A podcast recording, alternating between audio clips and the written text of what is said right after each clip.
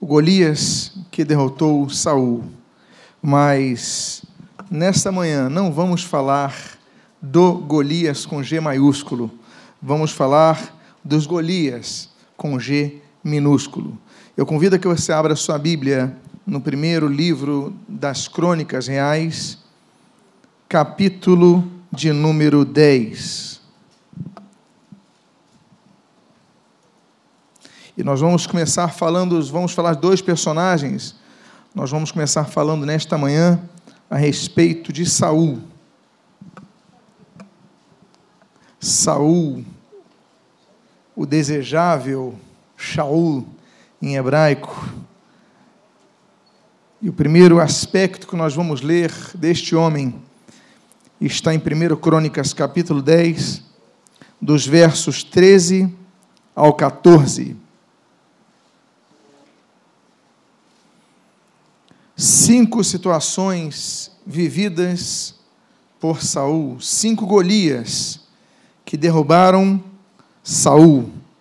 Está o texto na tela, se você nos visita, não tem uma Bíblia, e assim registra a palavra de Deus. Assim, morreu Saul por causa da sua transgressão cometida contra o Senhor, por causa da palavra do Senhor que ele não guardara, e também porque interrogara e consultara uma necromante e não ao Senhor, que por isso o matou e transferiu o reino a Davi, filho de Jessé. Oremos. Lemos a tua palavra, Senhor, pedimos, continua a falar-nos nesta manhã, e o que nós pedimos, nós te agradecemos em nome de Jesus. Amém e amém. O primeiro Golias que derruba Saul, porque nós sabemos que Golias foi derrubado por Davi, mas cinco Golias derrubam Saul. E o primeiro Golias que derruba Saul é o fato de que Saul tomou decisões erradas por não saber esperar. O texto diz, no final dali do versículo, é, também porque interrogaram e consultaram uma necromante, uma médium, e não ao Senhor, que por isso o matou e transferiu o reino a Davi, filho de Jessé ele tomou a decisão errada de consultar uma médium porque não esperou o Senhor. É muito difícil esperar. Não estou dizendo que é fácil esperar.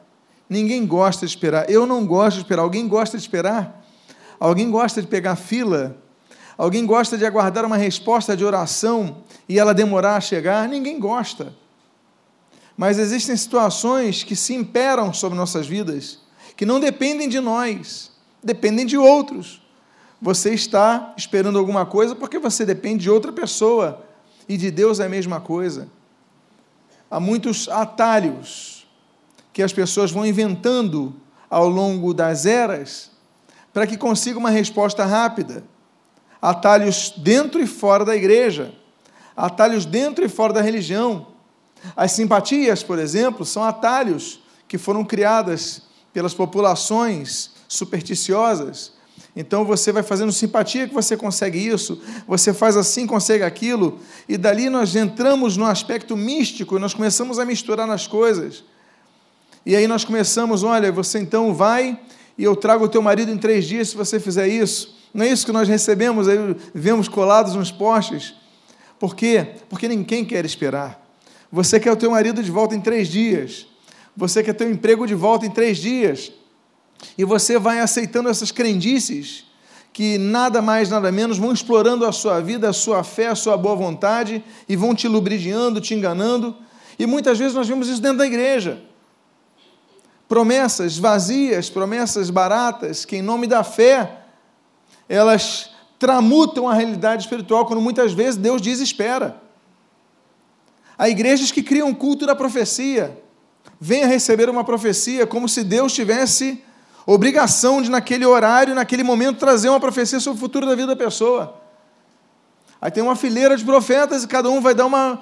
como se fosse uma máquina de Coca-Cola, de um refrigerante que você coloca uma nota e sai a lata na hora. Então, naquele horário, todo culto tal, vai ter um profeta que vai trazer uma palavra para você e pronto. E como se nós manipulássemos Deus. Mas muitas vezes a resposta não vem. Existem três formas, únicas três formas de Deus responder. Não existem quatro, existem três. Deus pode responder sim, Deus pode responder não, e Deus pode responder aguarde.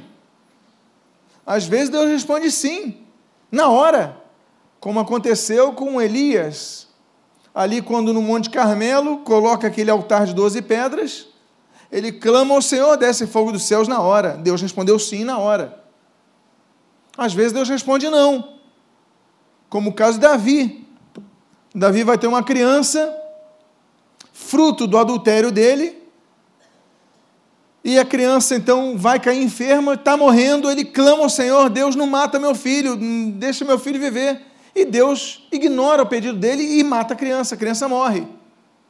Então Deus responde não. E Deus pode responder: espere.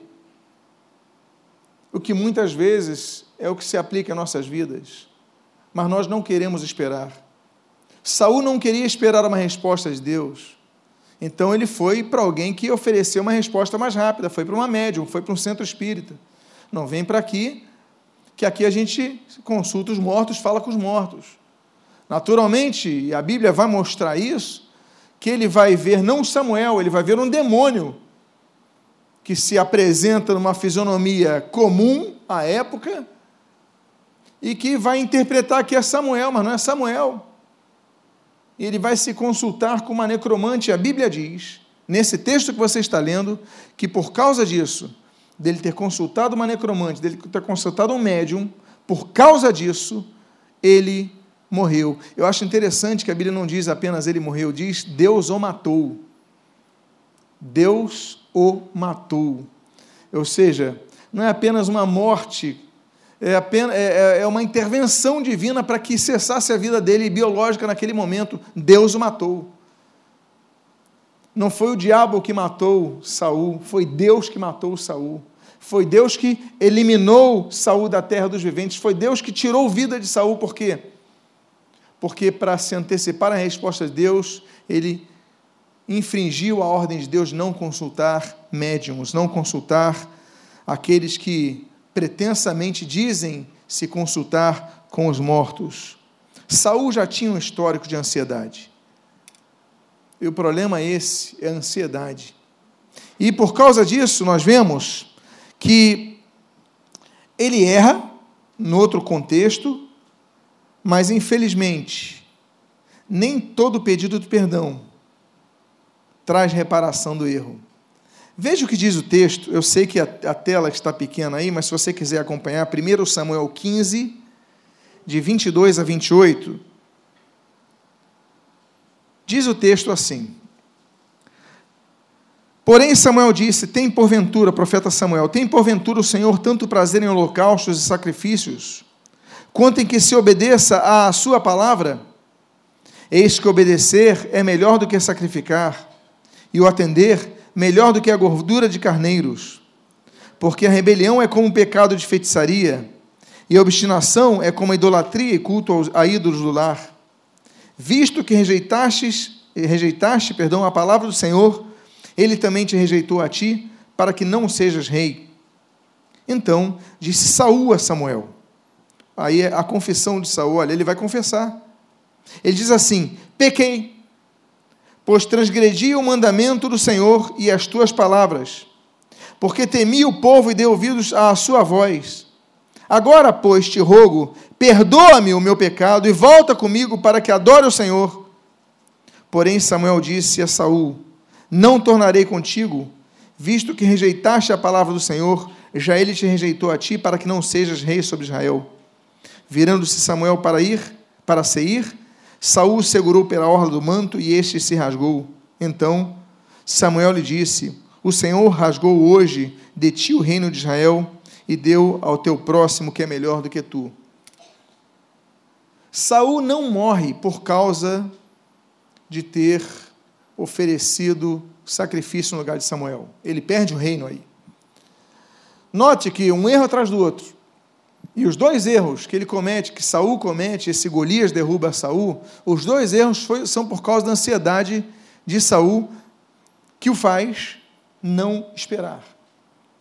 Esse segundo caso é aquele: Samuel está demorando, as pessoas estão indo embora, eu mesmo vou sacrificar. Samuel chega. Quando Samuel chega, que isso? Que, que cheiro é esse? Você está oferecendo sacrifício? Estou, o Senhor demorou? Aí ele falou: Deus já te rejeitou. O que ele fala? Eu te peço perdão. Me perdoa, por favor. Volta a estar comigo. Eu errei. E ele diz assim: pequei contra o Senhor. Ele tem consciência que pecou contra o Senhor, mas o que Samuel fala? Agora já era. Agora tem consequências. Todo pecado tem consequências. Uma vez um casal vem procurar, jovens, namorados, a menina grávida. Ele, nós pecamos contra o Senhor e agora? Eu falei, agora é dar a melhor educação para essa criança. O erro foi feito, a criança foi gerada, agora vamos seguir em frente. Não vai desgravidar a criança. Não existe, eu pequei, errei, falhei. Vai voltar o tempo atrás? Não volta. O tempo não volta atrás. O tempo prossegue. Houve pecado, a consequência. O perdão que nós temos de Deus é um perdão da nossa alma em relação à nossa salvação, mas não sobre as consequências. Você falhou, você errou, você vai ter consequências. Se houvesse perdão automático, as prisões estariam vazias, porque todo mundo, quando fosse preso, se converteria, aí Deus abriria a porta. Mas não, tem consequência, vai ficar preso tantos anos, vai, vai cumprir a pena. Nossos atos trazem consequências, independentemente de nossa postura de reconhecer o erro. Ele pecou, ele diz: Eu pequei, pequei contra Deus, por favor, volta comigo. E Samuel falou: Agora já era. Você pecou contra Deus, e por causa disso o reino foi tirado de ti, você perdeu algo. Porque o que, que o pecado faz? O pecado tira algo. O pecado requer de nós algo quando nós falhamos. Os dois erros que nós temos aqui, existem outros, mas aqui estamos mencionando dois erros de Saul. São dois erros, são dois pecados que comete Saul e que perde, e um deles ele pede perdão e não acontece nada. O reino é perdido. E esse é um Golias que derruba Saul. Há um outro Golias que derruba Saul, Há um segundo Golias que derruba Saul. E o segundo Golias está nesse texto que eu vou trabalhar mais nele nessa manhã. Em 1 Coríntios, 1 Crônicas, perdão, capítulo 10, versículos de 1 a 5. O texto assim diz: Os filisteus pelejaram contra Israel e, tendo os homens de Israel fugido de diante dos filisteus, caíram mortos no monte Gilboa os filisteus perseguiram Saul e seus filhos mataram Jonatas, Abinadab e Malquizua, filhos de Saul. Agravou-se muito a peleja contra Saul, os flecheiros o avistaram e ele muitos temeu. Então, disse Saul ao seu escudeiro: Arranca a tua espada e atravessa-me com ela, para que porventura não venham esses incircuncisos e escarneçam de mim. Porém, o seu escudeiro não quis porque temia muito. Então, Saul tomou a espada e se lançou sobre ela.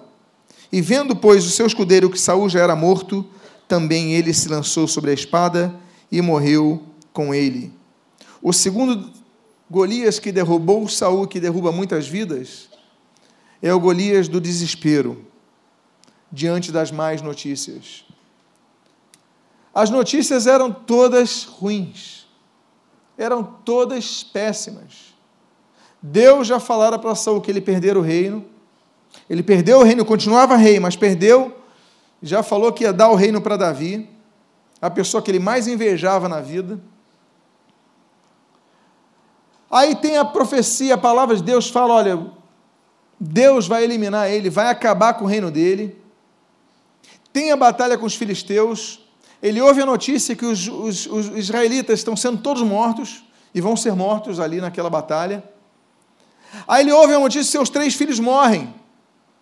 Nós temos a noção aqui, os três, Jonatas, Abinadab e Malquizua, eles morrem. Meus três filhos morreram, ele está desesperado, ele não tem mais nada. Não tem soldados, não tem filhos, ele só tem um escudeiro do lado dele. Aqui ele fala: escudeiro me mata, porque eu não quero ser morto pelos filisteus uma pontinha de orgulho aí. Aí o escudeiro falou: Eu não vou matar o senhor, não. Ele, então tá bom, então me mato. Ele se joga contra a espada. Desespero faz com que muitas vezes nós façamos isso. Nós simplesmente percamos toda a esperança de uma solução e muitos se matam por causa disso. A palavra desespero é exatamente o cerne do que nós temos tratado aqui. Desespero é quando a pessoa perde a esperança, ou seja, não sabe esperar por algo melhor. Esperança tem a ver com espera. O português é feliz nessa, nessa palavra. Esperança tem a ver com esperar. Esperança é a espera por algo melhor. Pelo menos no conceito comum. Há uma esperança negativa. Eu tenho esperança que tudo dê errado, mas ninguém fala assim. Quando nós falamos, nós falamos sempre no aspecto positivo, não é verdade? Eu tenho esperança que algo aconteça melhor. Ele perde a esperança. Por quê? Porque ele não quer esperar, ele se mata. As pessoas, elas não querem esperar e se matam.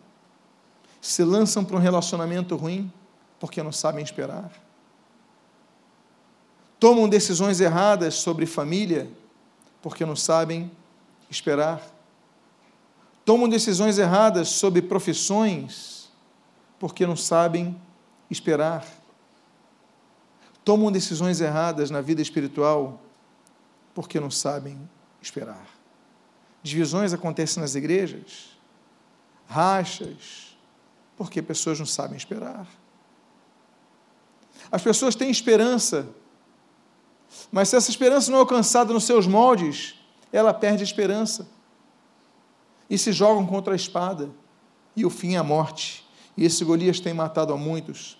Há um terceiro Golias nesse mesmo texto, e eu vou usar o mesmo texto mais duas vezes, que mostra mais um Golias que derruba Saul. Ele não soube esperar, não soube suportar as pressões do adversário. Se eu perguntasse aqui a vocês, quantos aqui já receberam uma ligação telefônica de alguém cobrando alguma coisa? Eu creio que a maioria levantasse a mão. Se eu perguntasse quantos continuam recebendo tais ligações, eu creio que uma boa parte mantém a mão levantada. Eu não vou pedir para que você faça isso. Não quero constranger ninguém. O que eu quero dizer é que tomamos decisões erradas e colhemos pressões por causa disso. Muitas vezes, o desemprego acontece por muitos motivos. Estamos dentro da pior recessão de nossa história, o Brasil.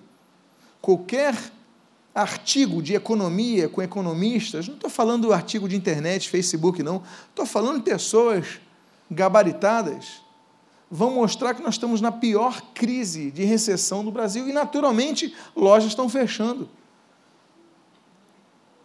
Existe uma empresa, se alguém chegasse no Brasil e, e não conhecesse o português, ele, fala, ele ia falar o seguinte: aqui tem a maior empresa do mundo, que eu nunca vi tanta loja com esse nome dessa empresa. Aluga-se.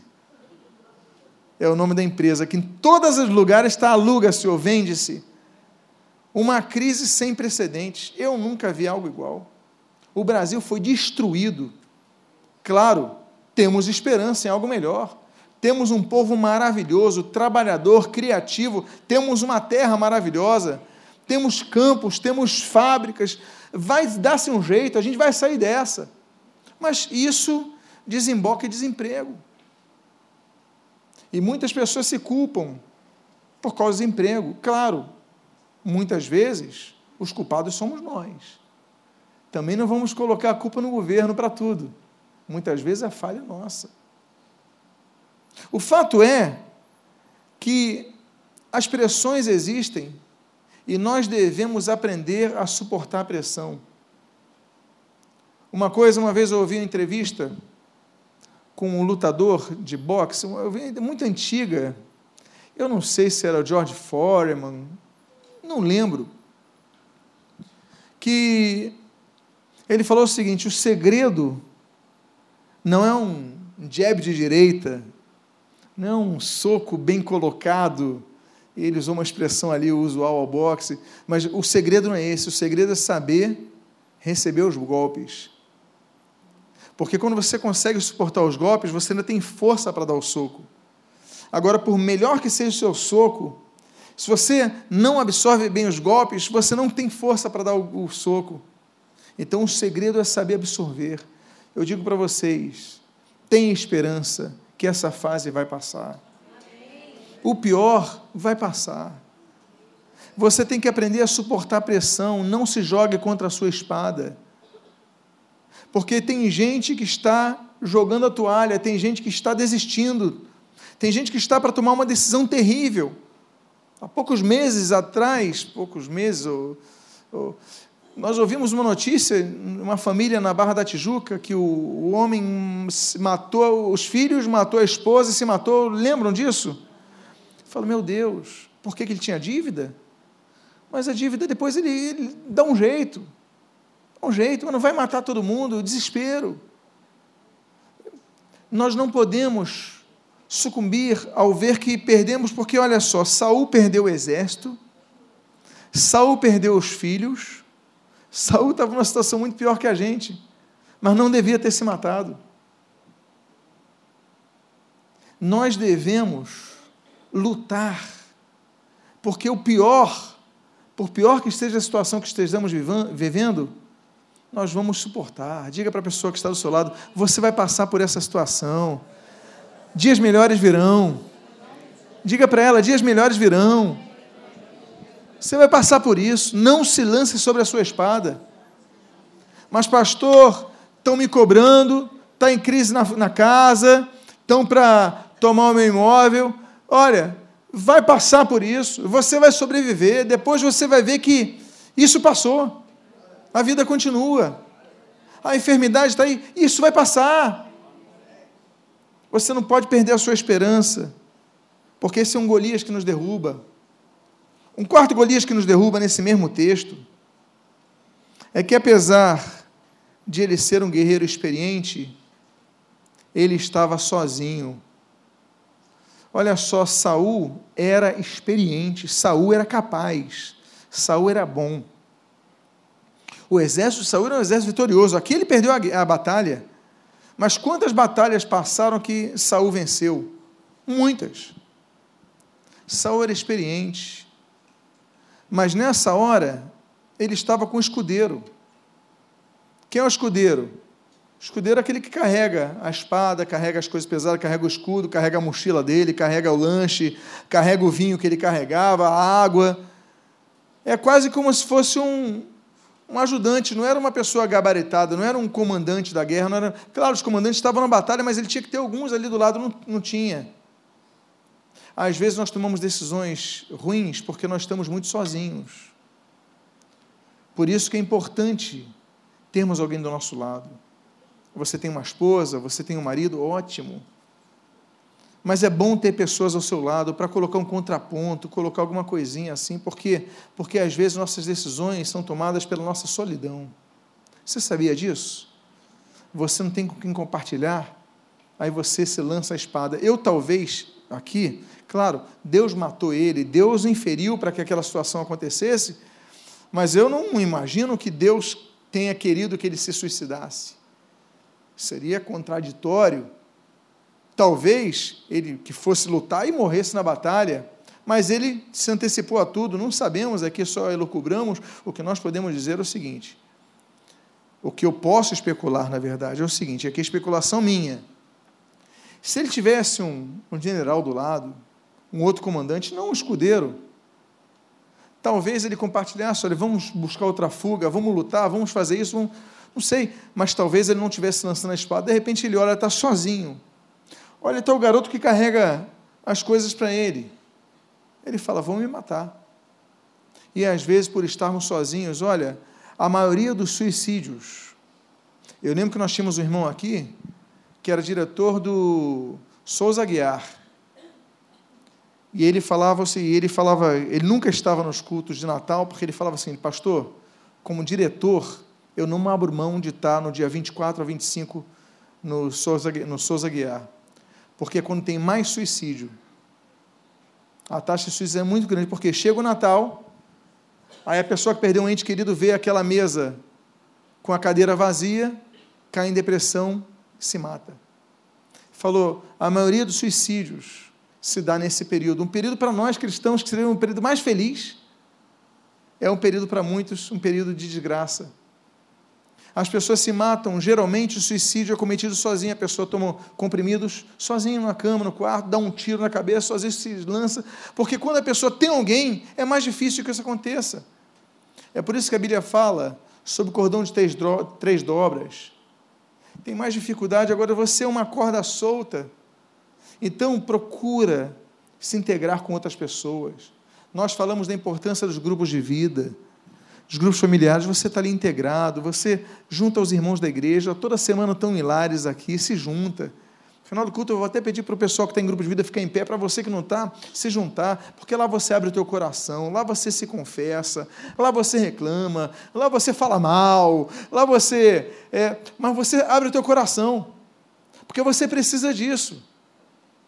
Você precisa de ter pessoas com quem compartilhar, porque você precisa falar, mas você também precisa ouvir.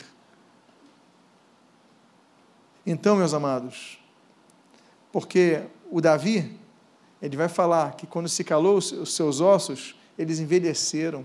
Nós precisamos falar, falar com Deus, falar com os irmãos, compartilhar. Esse Golias derrubou ele por quê? Porque ele estava sozinho. Um quinto Golias que derruba ele, que é o último Golias que derruba Saul, está no mesmo texto, quando diz que ele e o Golias é o seguinte: ele se apoiou na pessoa errada. Era um escudeiro. O escudeiro não tinha preparação nenhuma. O escudeiro tinha que ter só uma condição: saber carregar as coisas, ficar de ouvido quieto, não falar nada. Era quase como. Vocês já, vocês já viram um jogo de golfe? Eu esqueci o nome daquela pessoa, é Cradle. Caddy que ele só carrega ah, os tacos, a bolsinha dos tacos, mas ele não fica conversando com, com a pessoa do golfe, ele não fica dialogando. A função dele é só essa. É mais ou menos isso o escudeiro. Ele não vai se meter em, em assuntos de Estado com o rei, não tem intimidade para isso. A função dele é carregar as coisas dele, a marmita dele, a garrafa dele, a, as roupas reservas dele. O escudeiro é isso, é carregar o escudo dele, é estar ali perto. Mas não é uma pessoa que tenha condições de falar. Nós procuramos conselhos com pessoas que não podem nos dar bons conselhos. Você vai procurar conselho de crise matrimonial com uma pessoa que é solteira?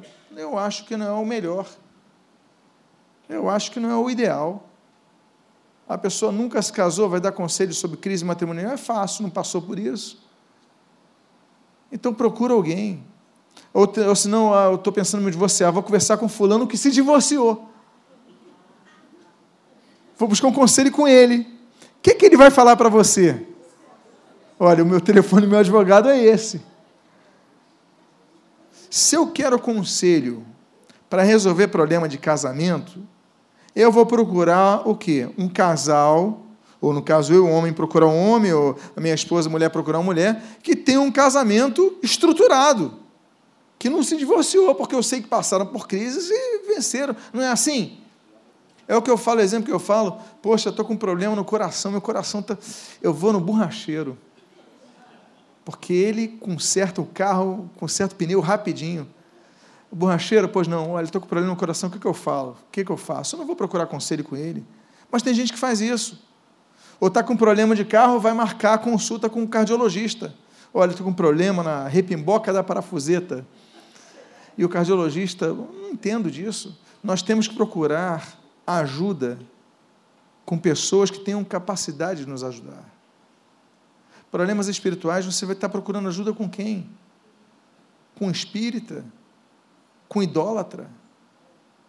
Ou com alguém que tem mente a palavra de Deus, que conhece a palavra de Deus? Devemos buscar ajuda com aqueles que têm um mínimo de capacidade para nos ajudar. Você vai buscar conselhos sobre o teu futuro profissional com um colega da, do, do, do, colégio? Não, estou pensando em fazer essa carreira. O que, que, que, você acha? Aí o colega do colégio vai falar assim: segue o teu coração. É conselho de adolescente, faz o que te faz feliz. Eles não olham para frente. Eles olham para o presente, olham para a diversão, para a alegria. Pra... Aí o cara, 20 anos depois, se arrepende da decisão que tomou, por quê? Porque foi buscar conselho, porque não... busca conselho com quem com quem está bem provisionado em algo, venceu em alguma área. Eu quero um conselho profissional, vai buscar alguém que não consegue vencer em nada? Não pode. Temos que buscar conselho com pessoas que tenham capacidade de nos ajudar. Na vida espiritual, a mesma coisa, com pessoas que tenham temor a Deus. Que eu, por isso que eu falo a importância dos grupos familiares, você se integrar nos grupos familiares, nos grupos de vida, isso é importante. Ele se espelhou no escudeiro, não tinha condição nenhuma de ajudá-lo. Agora, eu falei dos Golias que derrubaram Saul. Foram cinco Golias.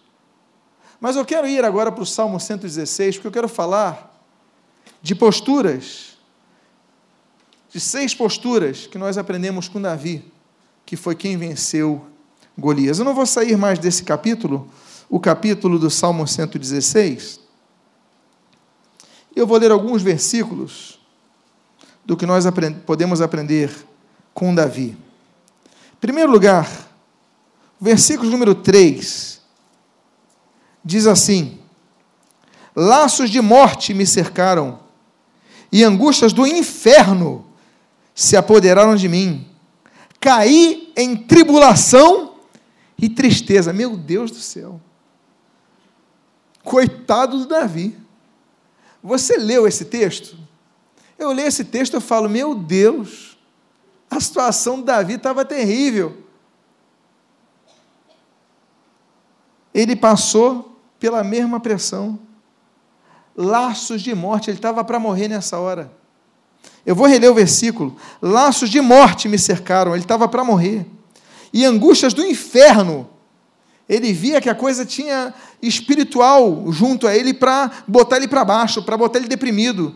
Se apoderaram de mim, caí em tribulação e tristeza. Ele caiu em tribulação e tristeza. Ele caiu em problema, ele caiu, ele estava triste, ele estava arrasado, estava deprimido. Olha, homem de Deus, já tinha vencido o Golias, já tinha vencido o Golias, mas ele está totalmente debilitado, caí em tristeza, laços de morte me cercaram, angústias do inferno. Isso mostra que homens de Deus, mulheres de Deus que vencem seus Golias, podem passar por dias de angústia. Homens e mulheres de Deus podem passar por momentos que estejam enlaçados de morte. Homens e mulheres de Deus podem cair de tristeza. Ué, mas você tem o Espírito Santo, pode cair de tristeza? Aí você então começa a fingir para as pessoas.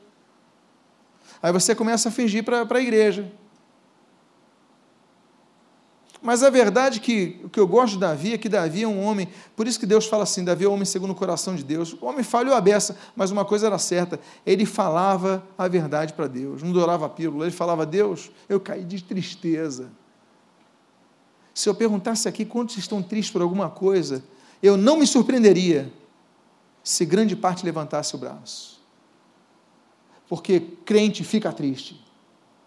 Não vem com essa de super crente de um espiritualismo falso, hipócrita, porque crente fica triste, salvo fica triste. E depois de grandes vitórias espirituais, Davi tinha derrubado Golias, virou rei, e agora está falando cair de tristeza. Então nós vemos que a tristeza se apodera de servos de Deus. Mas, você lembra qual é o cerne do início dessa mensagem que eu comentei para vocês? O problema não está em sermos cercados pelos inimigos, o problema não está em sermos cercados pela morte, o problema não está em sermos cercados pelas pressões, as cobranças, das enfermidades, o problema está apenas num ponto: falta de esperança. Porque Davi ele reconhece que está triste, está acabado, está lá no chão, está tudo ruim, angústia do inferno. Mas ele faz uma coisa E a segunda coisa que nós vemos é o que nós lemos no versículo 4. Então, invoquei o nome do Senhor. Ó oh, Senhor, livra-me a alma. Em primeiro lugar, nós vemos que ele era um homem como nós, passava por problemas, por tristezas. Mas a diferença dele para Saul é que enquanto Saul olhou a espada e decidiu se jogar contra a espada, Davi olhou para os céus e decidiu pedir ajuda a Deus. Ou seja, tinha esperança. Tinha o entendimento de que as coisas podiam mudar. Por isso, eu vou pedir para você falar mais uma vez para a pessoa que está do seu lado: dias melhores virão. Não perca a sua esperança. E você então invoque ao Senhor. Há uma terceira coisa que nós aprendemos está no versículo número 6. O Senhor vela pelos simples, pelos simples. Achava-me prostrado e ele me salvou. Ele estava prostrado, ele não estava em pé. Estava cansado, estava debilitado.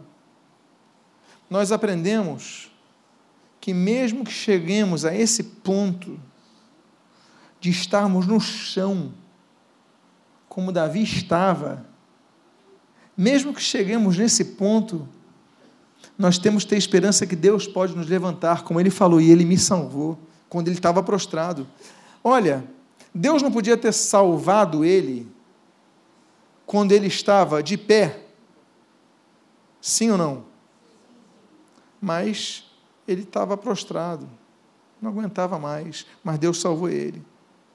Muitas vezes Deus permite que passemos pelo vale da sombra da morte. E quando estejamos lá prostrados, aí Deus dá o socorro. Por isso, não perca a sua esperança. Esperança é espera. Há uma quarta coisa que nós aprendemos aqui, que está no versículo número 9 andarei na presença do Senhor. Olha a frase que ele diz: na terra dos. Que palavra bonita!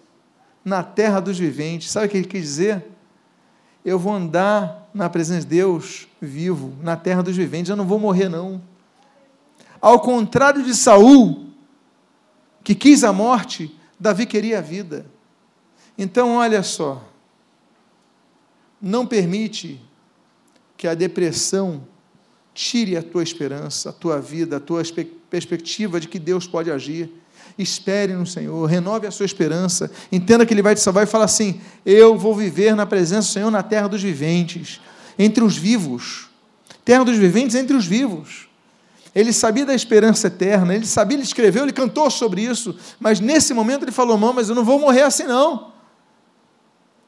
Eu vou morrer assim, eu vou morrer eu quero morrer em ditosa velhice, não é assim que nós lemos? Devemos esperar partir em ditosa velhice.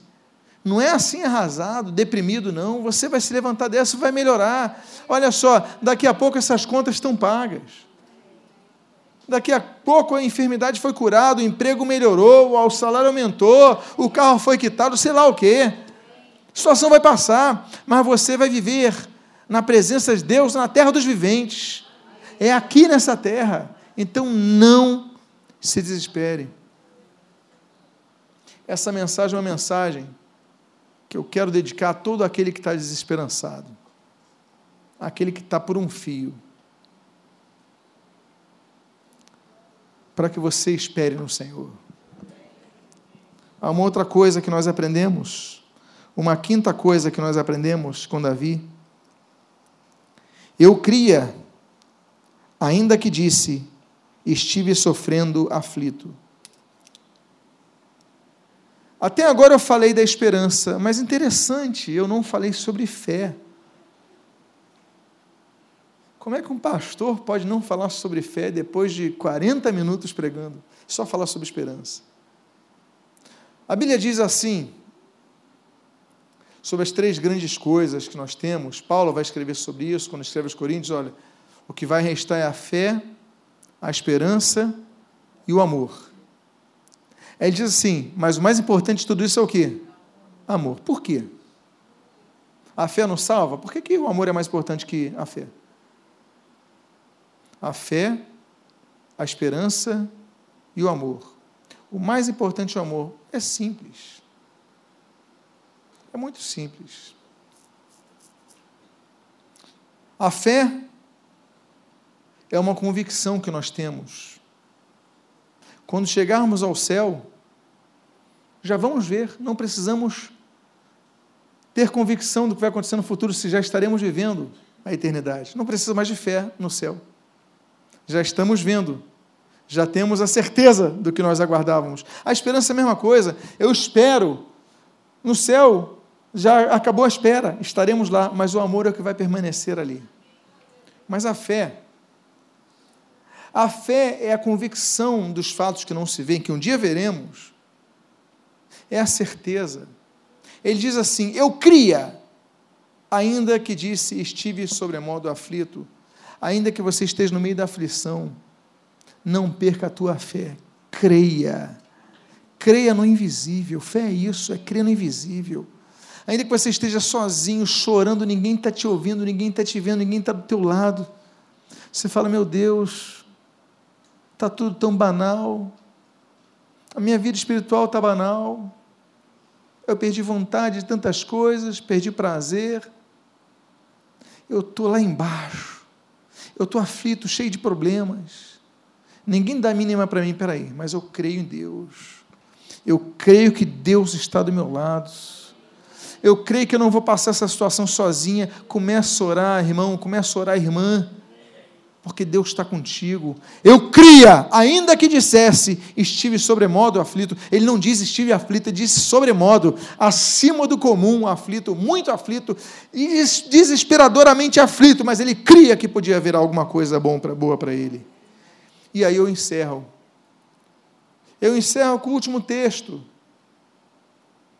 da postura de Davi. Depois nós lemos sobre as posturas de Saul. Eu falei do Golias que derrubou Saul, mas eu não falei de Golias nessa manhã.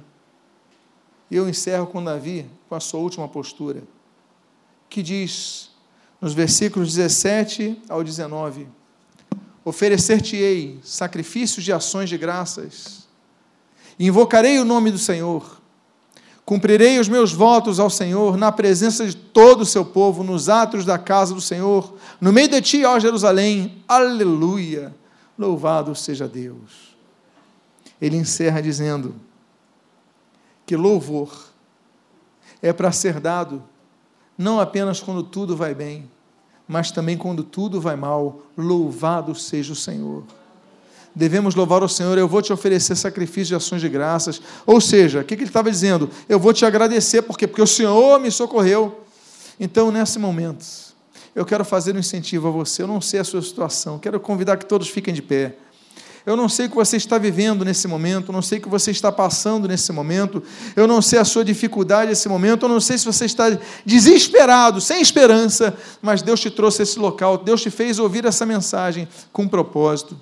E qual é o propósito? O propósito é fazer com que você fosse renovado nesta manhã. Esta é uma manhã de renovação. Esta é uma manhã de cura, esta é uma manhã de restauração. Deus te trouxe aqui para transformar a sua vida. Quantos creem nisso? Quantos então podem fechar os seus olhos e começarem a louvar a Deus, começarem a agradecer a Deus, dizendo: Deus, eu tenho esperança em Ti, eu te louvo, porque Tu não me abandonaste, mesmo no momento mais difícil. Comece a orar a Deus, comece a clamar a Deus, em nome de Jesus. Enquanto você está fazendo isso, eu quero convidar a virem aqui à frente aqueles irmãos e aquelas irmãs que se encontram numa situação muito difícil, que se encontram sob pressão, se sentem cansados, se sentem fracos. Se você é uma dessas pessoas, sai aqui do seu lugar, vem aqui à frente. Nós queremos orar por sua vida porque nessa manhã é manhã de restauração. A igreja estará orando por vocês, nós estaremos orando por vocês. Se alguém está fraquejado, enfraquecido, melhor dizendo, está sentindo cansado, está sentindo muitas dores, a pressão está muito grande, está sentindo uma pressão tão grande que quase não está aguentando. Mas eu quero dizer, sai do seu lugar, porque nessa manhã, manhã de ministração, vou pedir aos pastores, comece a ministrar sobre meus irmãos, minhas irmãs. Pai amado, em nome de Jesus, aqui estão os teus filhinhos, teus filhinhos chamados por ti, teus filhinhos que foram trazidos à casa do Senhor para ouvir a tua palavra, ouvirem a tua voz. Ó oh, Deus amado, em nome de Jesus, ministra sobre os teus filhos cura nesta manhã. Que saiam daqui curados, Pai, que saiam daqui restaurados, que saiam daqui levantados. Ó oh, Deus, não, eles não vão se jogar contra a espada. Eles vão falar que ainda que eu esteja caído, abatido, eu confio no Senhor que Ele vai me salvar. E Ele me salvou e eles vão te oferecer ações de graças, vão te louvar, vão cantar o teu santo nome, vão exaltar o teu santo nome, porque tu deste livramento, Pai amado.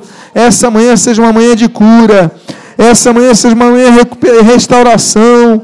Recupera, Senhor, os sentimentos. Senhor, alivia o cansado, alivia o aflito, Pai, em nome de Jesus. Traz, Pai, cura aos teus filhinhos. Traz restauração aos teus filhinhos. Em nome de Jesus, cura, Pai. Cura cada vida aqui, Pai. Traz o teu toque, Pai, de restauração. Restaura minha irmã em nome de Jesus. Restaura meu irmão em nome de Jesus. Restaura minha irmã. Ó oh, Pai amado, traz a tua cura a cada uma dessas vidas, Pai. Em nome de Jesus, restaura, Pai. Senhor, cura, Pai, o coração. Cura, Pai, o coração, Pai que seja amanhã de cura, de restauração, alivia o sofrimento do que está cansado. Deus, às vezes, não tem nem forças para orar, às vezes, não tem nem forças para clamar, mas nesta manhã estão clamando a Ti, invocar-te-ei, como disse Davi, eles estão invocando a Ti, estão reagindo, ó Deus amado, em nome de Jesus, traz a restauração aos Teus filhos. E o que eu te peço, Deus, eu te agradeço, eu coloco meu coração com gratidão ao coração, porque tu curastes nesta manhã. Tu curastes aquele que está ouvindo essa mensagem no aplicativo, no site, no CD. Cura, Pai, nesta ao ouvir essa palavra, pessoas precisam ouvir essa palavra. E o que nós pedimos, Deus, nós o fazemos com coração grato, com coração agradecido em nome de Jesus. Em nome de Jesus. Em nome do Senhor Jesus. Amém. E amém. Pode voltar aos seus lugares. Que Deus abençoe a sua vida rica e abundantemente. Amém, queridos?